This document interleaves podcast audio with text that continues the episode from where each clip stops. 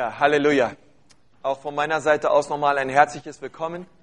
Schön, dass ihr da seid. Mein Name ist Konstantin Kruse. Ich bin Pastor dieser Gemeinde. Und ich freue mich, dass es Sonntag ist, dass wir eine Stunde länger schlafen könnten und äh, hier zusammen sein können. Also die Leute, die heute zu spät gekommen sind, ihr kommt sonst auch immer zu spät. Es liegt nicht an der Zeit. Es liegt nicht an der Zeit. Es liegt am Verhalten. Es liegt an Disziplin. Sag mal zu deinem Nachbarn, so ist es. Ja. Okay, ihr Lieben. Ähm, ich freue mich. Wir sind momentan in einer Serie, die lautet Glaube, wie er früher einmal war. Und ähm, wir haben am ersten, äh, äh, am ersten Sonntag vor drei Wochen darüber geredet, dass äh, Glaube ein Glaube ist, der uns nicht vor dem Feuer bewahrt, sondern ein Glaube ist, wo Jesus im Feuer mit uns ist. Und, und letzte Woche haben wir über ein paar Glaubensgrundsätze geredet, ähm, über Hebräer 11, Vers 1. Und heute wollen wir nochmal weitergehen und über Glauben ähm, möchte ich auch weiter reden. Ähm, und ich möchte das so nennen, Glaube, wie er früher einmal war und das Ganze so titulieren mit Schauer auf Jesus. Den Anfänger und Vollender unseres Glaubens.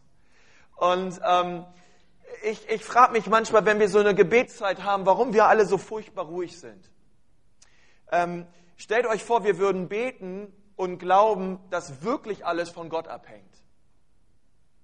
Hey, ich glaube, als die Urgemeinde zusammengekommen ist und sie haben gemeinsam ihre Stimme erhoben und gemeinsam für die Anliegen gebetet, ich glaube, da hat das Haus gewackelt. Ja? Und ich wünsche mir das so, wenn wir als Gemeinde zusammenkommen und beten morgens und diese gemeinsame Zeit haben für Gebet. Übrigens, wir beten gemeinsam morgens ähm, für die Anliegen und nicht einzeln, weil würden wir einzeln beten, würden wir noch um 14 Uhr hier sitzen. Und Gott wird damit, er kommt damit klar, wenn wir alle gemeinsam unsere Anliegen vor Gott bringen und ihm bitten, dass er etwas tut. Amen.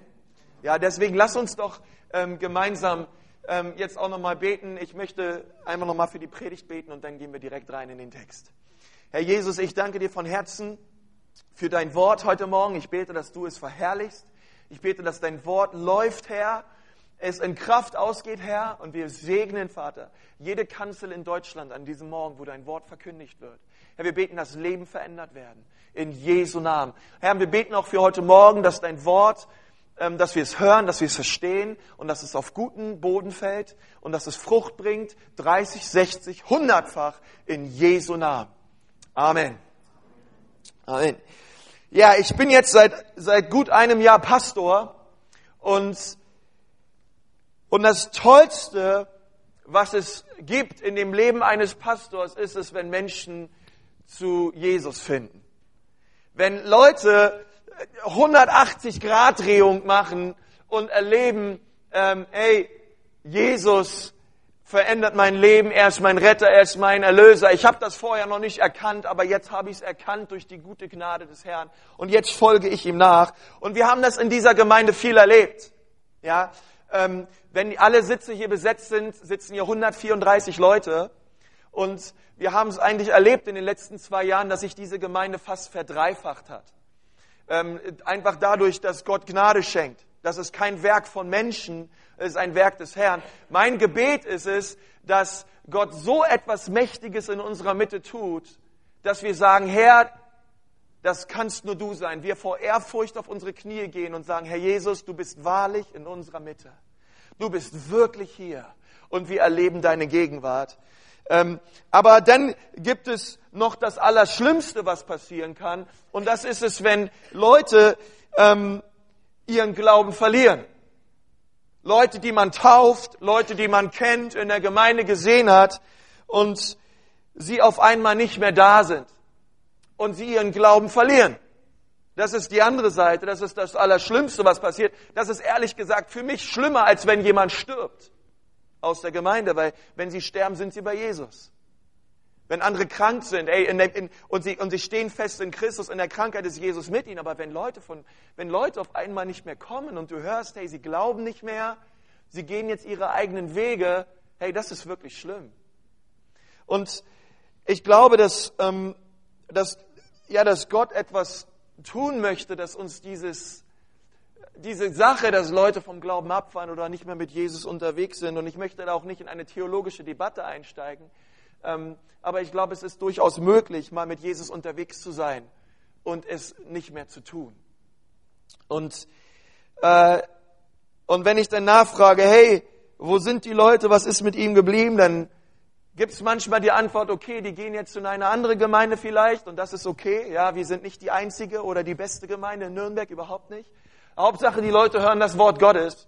Aber man hört doch oft, ey, die kommen einfach nicht mehr, die sind einfach nicht mehr so unterwegs. Und das macht mich traurig. Ich weiß nicht, wie es dir geht, ähm, aber das macht mich traurig, wenn ich das höre. Ich habe diese Woche einen Artikel gelesen, der lautet ähm, Generation X Christians uncovers why people leave the faith.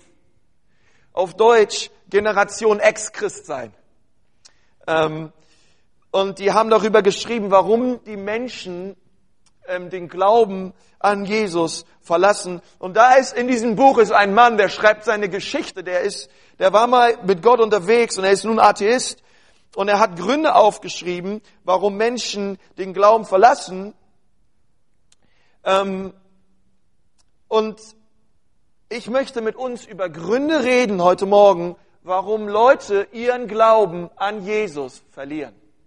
Über vier Gründe, warum Menschen ihren Glauben an Jesus verlieren.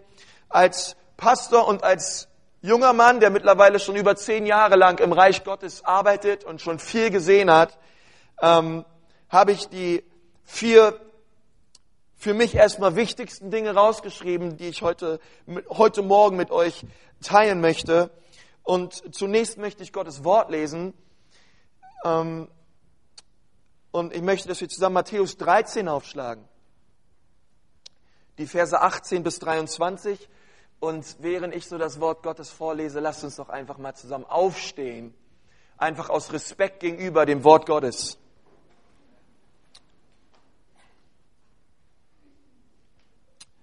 Und ich lese Matthäus 13 Vers 18. Hört nun ihr das Gleichnis vom Seemann, so oft jemand das Wort vom Reich hört und es nicht versteht, kommt der Böse. Wer ist der Böse? Das ist der Teufel. Er reißt es weg, was in sein Herz gesät war. Dieser ist es, bei dem an den Weg gesät ist. Bei dem aber auf das Steinige gesät ist, dieser ist es, der das Wort hört und es sogleich mit Freuden aufnimmt. Vers 21, er hat aber keine Wurzel in sich, sondern ist nur ein Mensch des Augenblicks. Luther sagt, er ist wetterwendisch. Ja, das war nicht so, er ist wetterwendig und wenn Bedrängnissen entstehen oder Verfolgung kommt um des Wortes willen, nimmt er sogleich Anstoß. Bei dem aber unter die Dornen gesät ist, dieser ist es, der das Wort hört und die Sorge der Zeit und der Betrug des Reichtums ersticken das Wort und er bringt keine Frucht. Bei dem aber auf die gute Erde gesät ist. Sagt mal alle, die gute Erde. Der das Wort hört und versteht. Das lass uns nochmal zusammen sagen. Der das Wort hört und versteht. Der wirklich Frucht bringt. Und der eine trägt 100, der andere 60 und der andere 30-fach. Herr Jesus, wir beten, dass du jetzt dein Wort segnest. Amen. Könnt ihr euch gern wieder hinsetzen. Nun, wir haben gerade gelesen in diesem Text, Jesus spricht zu seinen Jüngern und er sagt, es gibt eigentlich vier verschiedene Art und Weisen, das Wort Gottes aufzunehmen. Und auch dieser, dieser Saat, dieser Glaube, der das repräsentiert, wie mit dem gepredigten Wort umgegangen wird in dem Leben von einzelnen Menschen. Und es ist eigentlich sehr erstaunlich, nur einer von vier brachte Frucht. Nur einer war es, der das Wort hörte und das Wort verstand. Es steht nur bei dem allerletzten und er verstand es. Er, alle anderen haben das Wort gehört, aber nur einer hat es verstanden und nur einer hat Frucht gebracht. Einer von vier. Und das ist sehr traurig. Einer von vier, der wirklich bleibende Frucht bringt in seinem Leben. Und die Bibel sagt, Frucht bringen wir nur in unserer Beziehung mit Jesus, denn getrennt von ihm können wir nichts tun. Nur einer hat das Wort verstanden. Und ich möchte dir sagen, um deines Glaubens willen, schreib dir diese vier Punkte auf, über die ich heute Morgen reden will. Wenn du keinen Stift hast, dann nimm den Lippenstift deiner Frau, mach irgendwas, aber schreib dir diese vier Punkte auf, denn sie sind sehr wichtig für dein geistliches Leben. Und das erste ist, der erste Punkt, über den ich möchte, reden möchte, ist, du entdeckst eine unversöhnliche Diskrepanz zwischen dem, was Christen behaupten zu sein und dem, was sie im Alltag leben. Erster Punkt ist, du entdeckst eine unversöhnliche Diskrepanz zwischen dem, was Christen behaupten zu sein und dem, was sie im Alltag leben. Da gibt es ein einfaches Wort für Heuchelei. Zusammengefasst. Und ähm, das ist der Grund Nummer eins, warum Menschen von Glauben abfallen. Und das, ich, ich bin mir sicher, das passiert nicht über Nacht.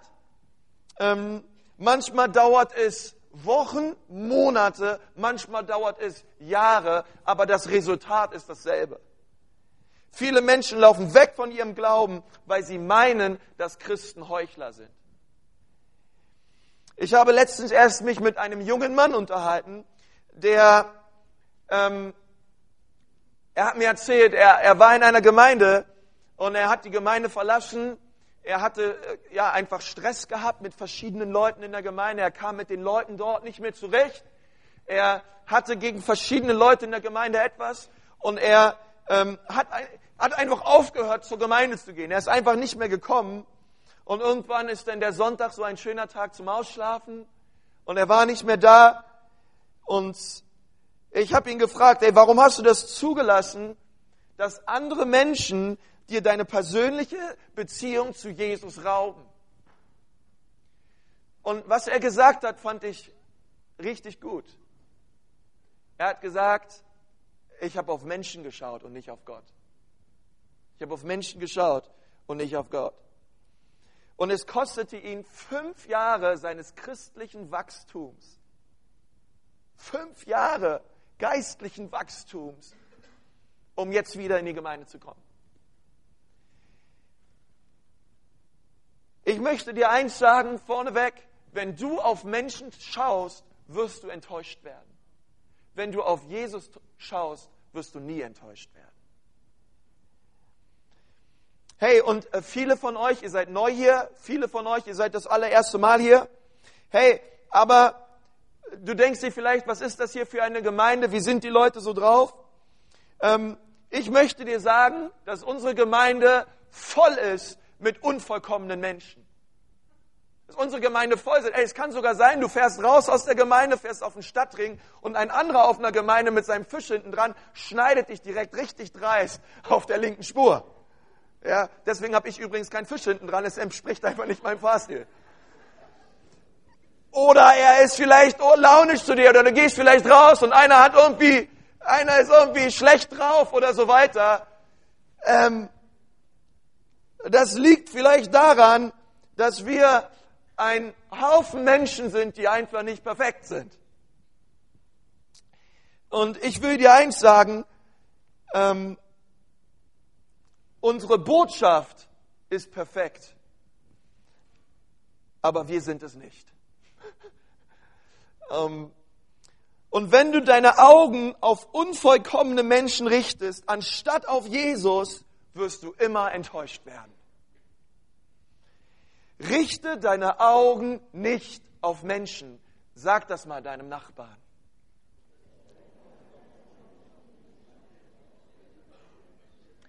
Hey, denn ich möchte dir ehrlich sagen, es gibt furchtbare Dinge, die passiert sind in der Kirchengeschichte.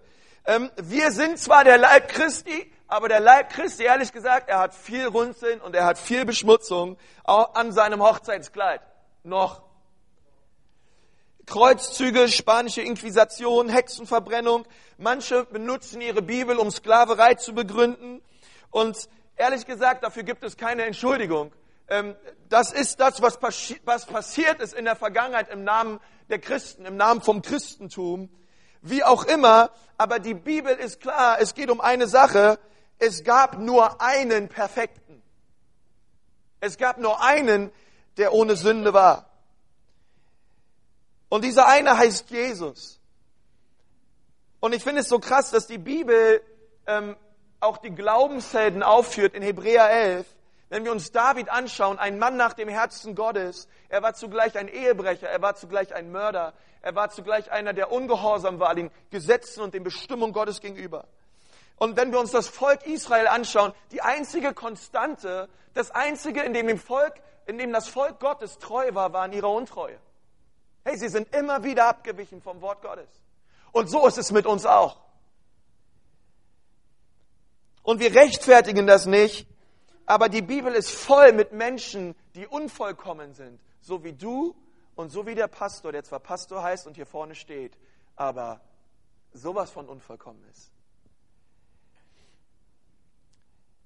Und ich möchte mit euch eine Textstelle lesen aus Hebräer 12, die Verse 1 und 2. Das steht deshalb, lasst nun auch uns, da wir eine so große Wolke von Zeugen um uns haben, jede Bürde und die uns so leicht umstrickende Sünde ablegen und mit Ausdauer laufen den vor uns liegenden Wettlauf, indem wir hinschauen auf Jesus, den Anfänger und Vollender unseres Glaubens, der um der vielen Freude, der um die vor ihm liegenden Freude willen, die Schmach nicht achtete und das Kreuz erduldete und sich gesetzt hat zur Rechten des Thrones Gottes. So lasst uns nun schauen auf Jesus, den Anfänger und Vollender unseres Glaubens. Was tust du, wenn dein Glaube verdunkelt wird durch Menschen, die behaupten, Christen zu sein, es aber nicht leben, katholische Priester, die Kinder missbrauchen und misshandeln und du denkst dir, hey, und das sollen Christen sein? Der Hebräerbriefschreiber sagt, schau nicht auf Menschen, schau auf Jesus. Denn wenn du auf Menschen schaust, ich sag dir, es dauert nicht lange und du wirst dein Glauben an den Nagel hängen. Schau auf ihn, schau auf Gott. Wie, sagt die Bibel, wie können wir diesen Lauf vollenden? Wir sollen auf Jesus schauen. Wir schauen auf sein Beispiel, wir schauen auf seine Kraft. Er ist rein, er ist ohne Fehler. Er, le er lebte ein, ein sündloses Leben, obwohl er versucht war in allem. Er lebte wie ein Diener, er kam, um uns die Füße zu waschen. Schau auf ihn. Und in diesem Gleichnis, einer, einer, einer, einer brachte Frucht. Einer hat wirklich die Botschaft verstanden. Und ich möchte dir sagen, du wirst in deinem Leben noch vielen, vielen Menschen begegnen, ähm, sind vielleicht die tollsten Prediger, die tollsten Christen, die tollsten Pastoren. Und du magst oft enttäuscht werden, weil sie vielleicht hintenrum etwas anderes leben, als sie vorne rum predigen. Aber dein Glaube ist nicht in Menschen, dein Glaube ist in Jesus. Schau auf ihn. Schau auf ihn. Ein Glaube, wie er früher einmal war, ist ein Glaube, der auf Jesus schaut. Punkt Nummer zwei. Und der ist ein bisschen kürzer. Wenn du logische, wissenschaftliche oder philosophische Fehler in der Lehre von Christen erkennst, und sie nicht wirklich wissen, an was sie glauben. Nun, ehrlich gesagt, es gibt in der Bibel verrückte Dinge. Ähm, und wenn du die Schrift liest, ich habe sie vier Jahre lang studiert, ähm, es sind da wirklich komische Dinge drin, die wirklich abgefahren sind. Ähm, es gab mal einen Mann, dem hat Gott gesagt, er soll sein Kind umbringen. Nun, im Endeffekt hat das nicht getan. Ja. Aber wenn du das allein mal liest, ich meine, wie wir christlich aufgewachsen sind, für uns ist das eine schöne, nette Geschichte, ja. Schön, dass der Engel zum Schluss mal eingreift, ey, aber wenn du das mal wirklich auf der Zunge zergehen lässt, ähm, es gibt, es gibt drei Kapitel im Levitikus, da geht es nur um Hautkrankheiten. Ja, können wir mal eine Serie machen, ja, über Levitikus. Äh, und können uns so die einzelnen Dinger so anschauen. Und es gibt Dinge, die sind wirklich schwer zu verstehen und miteinander zu vereinbaren. Ähm und es gab mal ein, ein, ein, es gibt ihn immer noch, ein Evangelist, mittlerweile ist er alt, äh, er heißt Billy Graham. Und als er noch jung war und Theologie studiert hat, war er unterwegs mit einigen Theologen und, und historisch kritischen Theologen, die wollten so ein bisschen seinen Glauben herausfordern, auch schon an der Universität. Und ähm, sie haben es in Frage gestellt, dass das Wort Gottes wirklich das unfehlbare Wort Gottes ist, die Autorität, die Gott uns gegeben hat, die Richtschnur unseres Lebens. Und ähm, und es hat jemand eine Biografie geschrieben über Billy Graham. Und er kam so in dieser Zeit, wo sein Glaube herausgefordert wurde, sein Glaube an die Schrift und an die Autorität der Schrift, wirklich an eine Kreuzung in seinem Leben, wo er eine Entscheidung fällen musste. An was glaubt er wirklich? Und dieser Mann, der seine Biografie geschrieben hat, er hat, er hat geschrieben, schlussendlich ging Billy in den Wald. Er fand einen Baumstamm und legte seine offene Bibel darauf. O Herr, sagte Billy, ich verstehe nicht alles, was in deinem Wort ist, aber ich akzeptiere es im Glauben als dein Wort.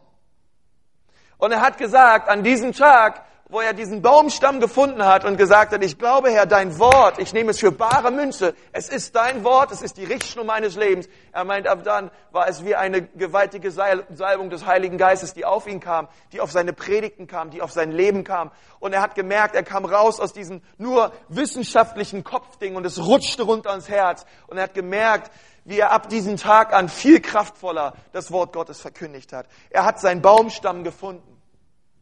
Und ich glaube, ähm, wir müssen an einen Ort kommen in unserem Glauben, ähm, wo wir nicht unser Gehirn ausschalten. Darum geht es nicht. Ja? Stelle Fragen, stelle viele Fragen, stelle Fragen an den Text, sei der beste Apologet, den es da draußen gibt. Suche Verständnis, studiere sein Wort. Aber du musst an den Punkt kommen, auch in deinem Leben, wo du deine Bibel aufschlägst, wo du deinen eigenen Baumstamm findest, wo du deine Hand drauf legst und sagst, Herr Jesus, ich vertraue deinem Wort, ich glaube, dein Wort ist wahr, ich, ich nehme dein Wort für bare Münze und was da drin steht, Herr, das will ich sehen in meinem eigenen Leben. Ich glaube, ich schenke deinem Wort vollstes Vertrauen. Und ich werde nicht alles verstehen, und ich werde auch nicht schaffen, dein Wort zu verteidigen, denn sein Wort verteidigt sich selbst. Und wenn es viele philosophische Ansätze gibt, die versuchen, dein Wort zu mildern, viele historische Kritik, die es da draußen gibt. Herr, ich stehe an deinem Wort. Unterm Strich geht es darum, dass ich glaube, dass das Grab leer ist und Jesus lebt und der Auferstandene kriegt meine Stimme. Darum geht's unterm Strich. Unterm Strich geht's darum, das Grab ist leer und Jesus lebt und der Auferstandene, ihm folge ich nach. Auch wenn ich nicht alles verstehe, ähm, warum Hasen Wiederkäuer sind oder was es da alles gibt. Okay. Weil ich möchte das nochmal an diesem Punkt sagen. Hey, weil unser Land ist voll mit Lehrern und Professoren, die dir sagen, dass das, was in der Bibel steht, nicht stimmt. Die ganze historische Kritik innerhalb der Theologie, es kommt alles aus Deutschland. Wir müssen uns nicht wundern. Ähm,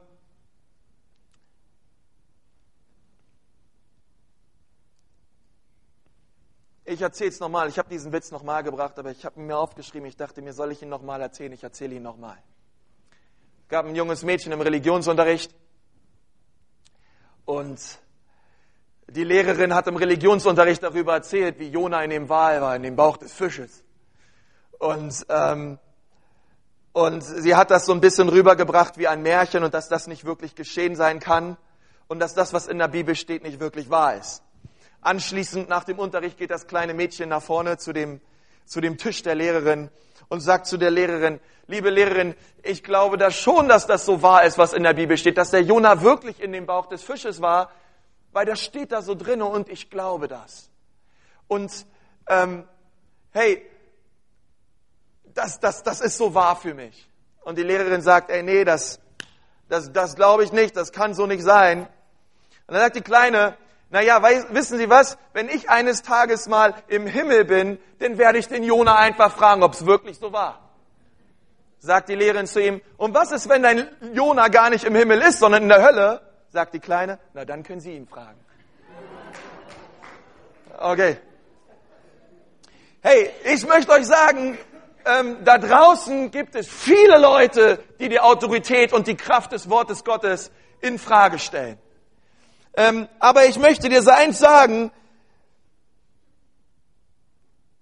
wenn du, wenn dir Leute begegnen, die sagen, dass dein Glaube auf Mythologie gegründet ist, dann weißt du, dass diese Leute nur Vögel sind, die versuchen, die Saat zu rauben von dem Wort Gottes in deinem Leben. Yes. Und mit dem, was Gott vorhat. Hey, und wenn einer versucht, die Saat zu rauben und es versucht dadurch, dass er sagt, ey, das, was du glaubst, das kann nicht stimmen und so weiter, dann sag ihm, mein Pastor hat mich vor dir gewarnt. Und er hat zu mir gesagt, dass du ein Vogel bist der versucht, die Saat Gottes zu rauben. Und ich lasse es nicht zu. In Jesu Namen. Ich werde nicht aufgeben, ich stelle mich aufs Wort Gottes und ich glaube, was er sagt. Amen. Okay, der dritte Punkt. Dein Glaube wird herausgefordert und bedroht, wenn dir Umstände begegnen, die deinem Gottesbild widersprechen schwere Zeiten, die wir durchmachen. In Vers 20 steht, bei dem aber auf das Steinige gesät ist, dieser ist es, der das Wort hört und es sogleich mit Freuden aufnimmt. Er hat aber keine Wurzel in sich, sondern ist nur ein Mensch des Augenblicks. Und wenn Bedrängnisse entstehen, Klammer auf, und sie werden entstehen, Klammer zu, oder Verfolgung um des Wortes willen, nimmt er sogleich Anstoß. Es gibt die Saat, die fällt auf steinigen Boden. Dieser Boden hat keine Wurzel und die Sonne kommt raus und die Sonne verbrennt sogleich den Samen, der ausgestreut wurde. Herr, und ich möchte dir sagen, manchmal wird Gott deine Erwartung, die du an ihn stellst, nicht erfüllen. Das Feuer kommt und der Sturm kommt. Und Gott handelt manchmal in Wegen, wo du denkst, so habe ich mir das aber nicht vorgestellt. Wie kann ein liebender Gott, Pünktchen, Pünktchen, Pünktchen, und wenn Liebe sterben, ist es schwer, sein Glauben an Gott zu haben, der durch und durch liebt. Was tust du in dieser Zeit? Du schaust auf Jesus. Du schaust auf sein Kreuz und du denkst daran, dass jemand, der dich so liebt, um für dich zu sterben, wirklich nur gute Absichten hat für dein Leben. Auch wenn du es nicht verstehst. Und du vertraust deinem Vater im Himmel. Petrus, wenn du auf den Sturm und die Wellen schaust, dann wirst du untergehen. Deswegen schaue auf Jesus. Richte deinen Blick auf ihn und du wirst nicht zustanden werden. Hey, ich möchte euch eins sagen, ich war früher ein wilder Junge. Also nicht nur ein wilder Teenager, auch als Junge. Ich war eine absolute Flitzpiepe. Und ich war wirklich wild unterwegs. Hey, ich habe einen vier Jahre jüngeren Bruder, Bruder, der ist mittlerweile auch Pastor. Und ähm, ich ich habe immer alles vorgemacht, er hat immer alles nachgemacht. Und weil ich halt vier Jahre älter war, meine Knochen schon ein bisschen größer und stabiler waren als mein, ey, mein Bruder hat sich einmal in einem Jahr beide Arme gebrochen und ein Bein. Weil er einfach mir immer hinterhergesprungen ist. Bei allem, was wir so gemacht haben. Ähm, und wenn irgendetwas an meinem Kopf genäht werden musste oder irgendetwas war, ähm, und, und das Blut floss, oder ich weiß noch, wir waren Hockey spielen auf der Straße und ich habe mir die ganzen Zähne aufgeratscht und alles hat geblutet. Hey, und wenn mein Vater mit mir zum Arzt gefahren ist ähm, und er beim Arzt meinen Kopf gehalten hat und der Arzt da rumgemacht hat in meinem Gesicht oder an meinem Kopf und es wehtat, hey, da saß ich nicht als kleiner Junge da und denk mir, ach, hab ich tolle Eltern, die sich so liebevoll um mich kümmern. Hey, dass mein Vater nur das Allerbeste für mich will. Hey, wie kostbar ist das denn? Danke, Papa, dass du dich so schön um mich kümmerst. Ich dachte wohl eher, ey, warum tust du mir das an? Was geht mit dir ab? Papa, ich dachte, du hast mich lieb, du bringst mich hier zu diesem Mann, der an diesen Wunden rummacht, an meinen Zehen rummacht und es tut einfach nur höllisch weh. Ich dachte mir, ob der mich wirklich liebt. Aber ich möchte dir eins sagen, ein weiser Vater muss den Erwartungen seines Kindes widersprechen. damit es ihm schlussendlich besser geht. Und ich glaube, dass Gott uns hin und wieder mal disziplinieren muss. Der ganze Hebräer 12 geht so weiter, wie der Vater seinen Sohn erzieht. Und er muss Dinge wegnehmen, die dich schlussendlich nur schaden. Er muss Dinge an deinem Herzen nähen und das tut weh. Wenn Gott Dinge rausnimmt, Dinge verändert und er dich runterhält, während das Blut läuft, da denkst du nicht, dass er ein guter Gott ist. Aber das ist er. Das ist er. Schau aufs Kreuz. In Galater 2, Vers 20 steht, das Leben, was ich jetzt lebe, das lebe ich im Glauben an den Sohn Gottes, der mich geliebt hat und sein Leben für mich hingegeben hat. Und ich möchte dir eine einfache Wahrheit des Neuen Testamentes vermitteln. Und wenn du das Neue Testament aufmerksam liest, da wirst du feststellen, dass da gar nicht so oft drin steht, dass Gott dich liebt. Mir würden ganz, ganz wenig Stellen einfallen, wo drin steht, dass Jesus dich liebt. Aber was die Bibel immer wieder sagt, ist, ich habe dich geliebt. Redet vielmehr darüber, ich habe dich bereits geliebt. Jesus sagt, so wie der Vater mich geliebt hat, so habe ich euch geliebt. Nicht so liebe ich dich, sondern so habe ich dich geliebt.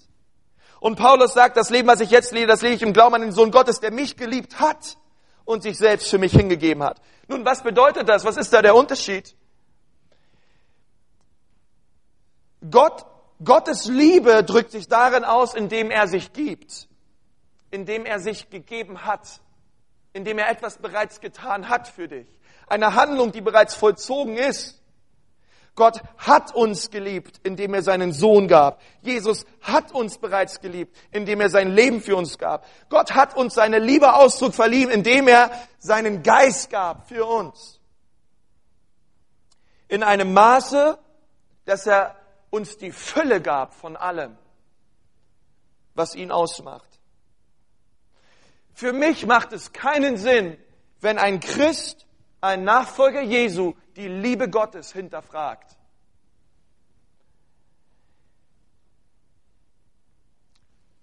Weil Jesus hat mir bereits seine Liebe bewiesen. Vor 2000 Jahren am Kreuz von Golgatha. Und wenn wir da nicht raufschauen, hey, wenn wir denken, Gott muss sich jeden Tag neu seine Liebe für mich beweisen, Gott muss mir jeden Tag neu zeigen, dass er mich liebt, Hey, da stehst du auf ganz schön wackeligen Boden. Hey, aber wenn du schaust, vor 2000 Jahren hat er mich bereits geliebt und seine Liebe hört nie auf, da stehst du auf einem guten Grund. Er hat bereits seine Liebe dir gegenüber zum Ausdruck gebracht und muss es nicht jeden Tag neu tun. Seine vollkommene Liebe, die kann niemand wegnehmen, denn es ist eine ewige Liebe, der er dich liebt. Punkt Nummer vier.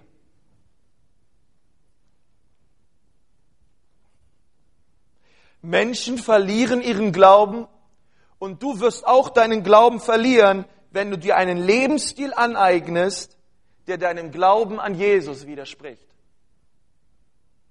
Wenn du dir einen Lebensstil aneignest, der deinem Glauben an Jesus widerspricht. Mit einem Wort zusammengefasst, Versuchung. Und du glaubst es nicht, wie oft ich das schon erlebt habe. Jemand behauptet, er glaubt an Jesus, er liest die Bibel, aber er zieht mit seiner Freundin zusammen.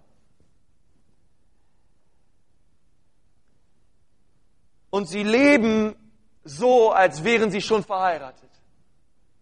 Aber wir glauben an Jesus. Und weißt du, was sie dann machen? Und das ist jetzt wichtig, was ich jetzt sage. Sie formen sich ihren Glauben so zurecht, dass er sich ihrer neuen Lebensweise anpasst.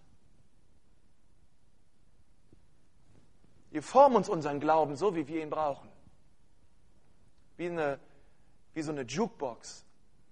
Das Glaubensleben, was ich jetzt andrehe. Das ist die Musik, die ich jetzt hören will. Und dann lebt er mit seiner Freundin zusammen. Sie wollen nicht heiraten. Und er will nicht so leben, wie Gott es will, aber anstatt Buße zu tun und den Glauben zu demonstrieren, sagen sie, ich glaube das nicht mehr. Ich glaube das nicht mehr. Glaube das nicht mehr. Hey, Sex vor der Ehe und so weiter, ey, das, das glaube ich alles nicht. Ich, ich kann doch trotzdem irgendwie an Gott glauben. Und es wird nicht viel Zeit vergehen. Und langsam, langsam, langsam geben sie den Glauben auf. Das Gleiche geschieht auch in, in, in, in der Wirtschaft. Sie glauben, wir können schnelle Fortschritte machen, indem wir hin und wieder unsere Integrität aufs Spiel setzen, unsere Ehrlichkeit aufs Spiel setzen. Und nach einiger Zeit und nach einiger Zeit und nach einiger Zeit formen sie sich ihren Glauben so zurecht, dass er sich ihrer neuen Lebensweise gut anpasst. Hey, mit der Sünde kann ich mittlerweile gut leben. Mit der kann ich gut in den Gottesdienst kommen. Hey, fühlt sich gut an, die Maske. Und in anderen Worten ist, sie ändern das, an was sie glauben, damit sie sich nicht schlecht fühlen über die Art und Weise, wie sie leben.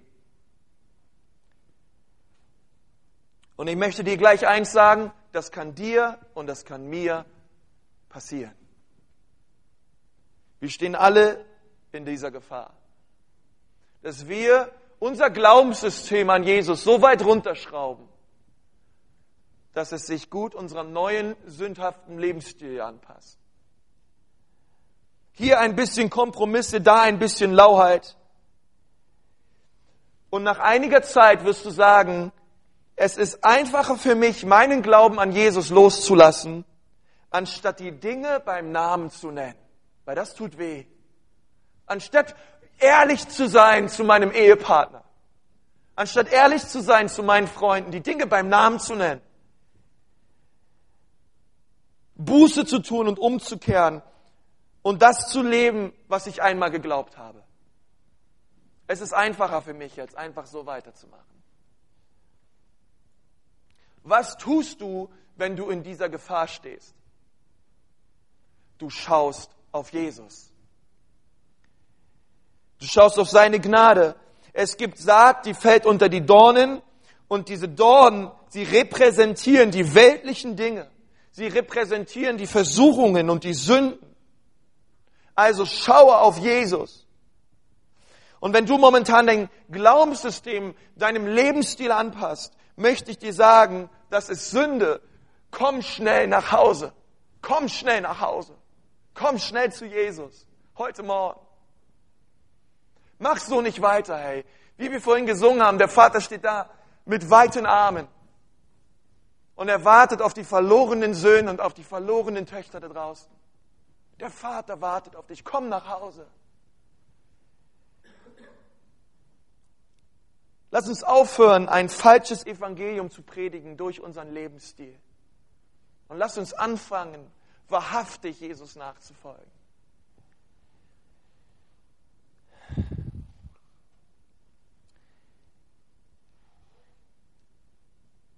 Es sind bestimmt gut 50 Leute, die ich kenne, die einmal geglaubt haben und es nun nicht mehr tun.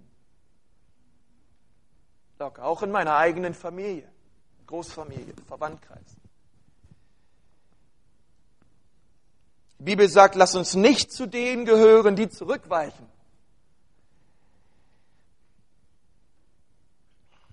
Sondern lass uns diese Wolke von Zeugen sehen, diese Leute, die den Glauben gelaufen gelaufen sind, und zwar den Wettlauf. Ja, Glaube ist ein Marathon und kein Sprint. Lass uns auf die schauen, die den Lauf vollendet haben.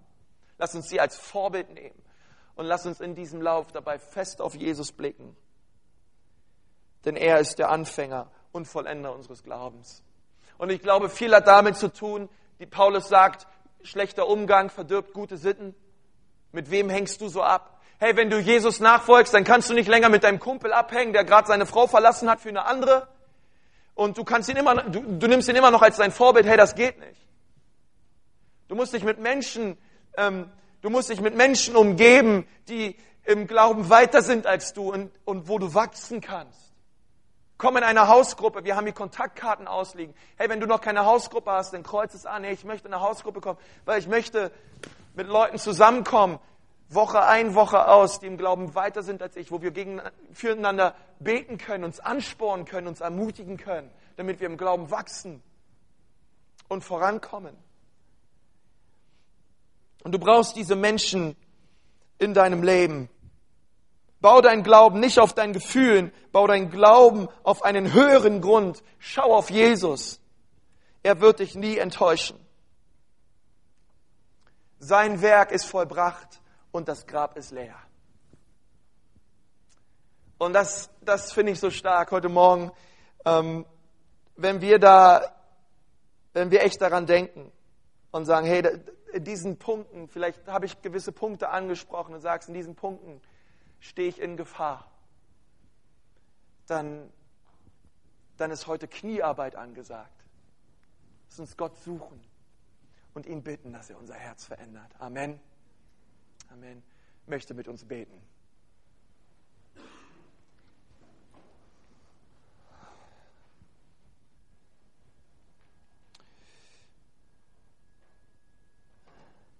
Herr Jesus, ich danke dir von ganzem Herzen, dass dein Wort bare Münze ist. Herr, und, und, du, und du hast gesagt, dass das Wort gepredigt wurde, dass es gehört wurde, aber dass es nur einer verstanden hat von vier. Herr, und lass es heute Morgen nicht einer sein, sondern lass es 140 sein, die dein Wort hören und verstanden haben. Herr Jesus, ich bete, dass wir Frucht bringen in unserem Leben, Herr, weil dein Wort in unserem Leben auf einen guten Grund fällt, Herr.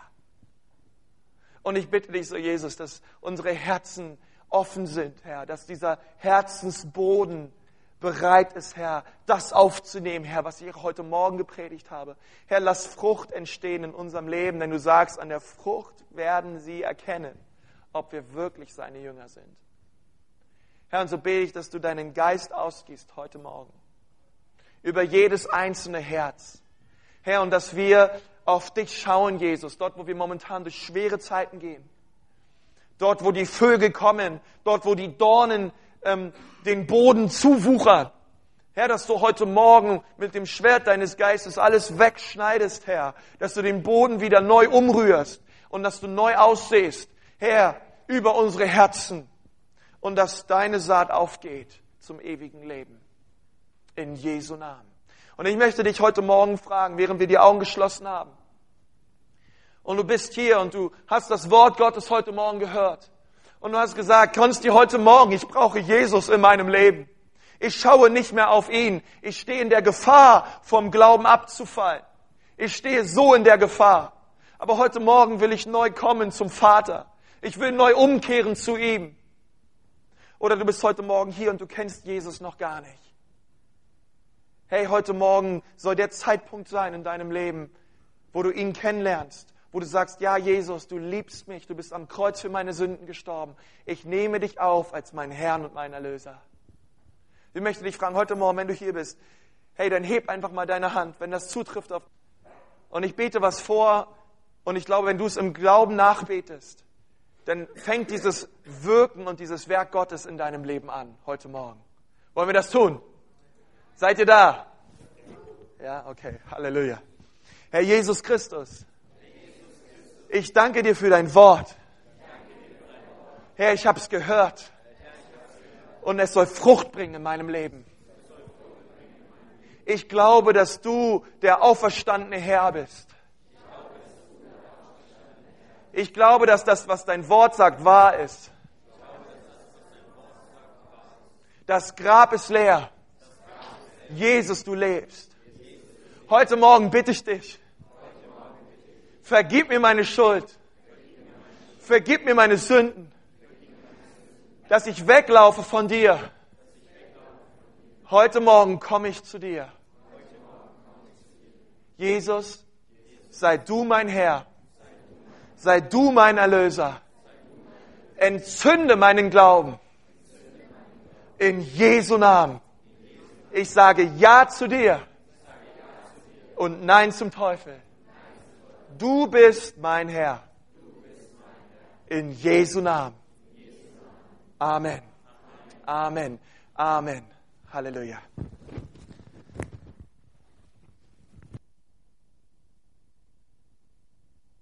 Ich danke dir von Herzen, Herr, für dein Reden heute Morgen. Herr, wir beten jetzt, dass, dass, der, dass der Böse, dass die Dinge nicht geraubt werden aus unserem Herzen in Jesu Namen. Herr, sondern dass dein Wort Heilung bewirkt in unserem Leben, in unserem Herzen, Herr. Und ich segne euch damit in Jesu Namen, dass ihr euren Blick fest auf Christus richtet, unseren Herrn. Dass ihr mit ihm zusammen vorangeht und euer Leben von ihm gestalten lasst. Und ich segne euch mit der Liebe des Vaters, mit der Gnade Jesu Christi und mit der Gemeinschaft seines guten Heiligen Geistes. Er sei mit euch allen. In Jesu Namen. Amen. Amen. Preis dem Herrn.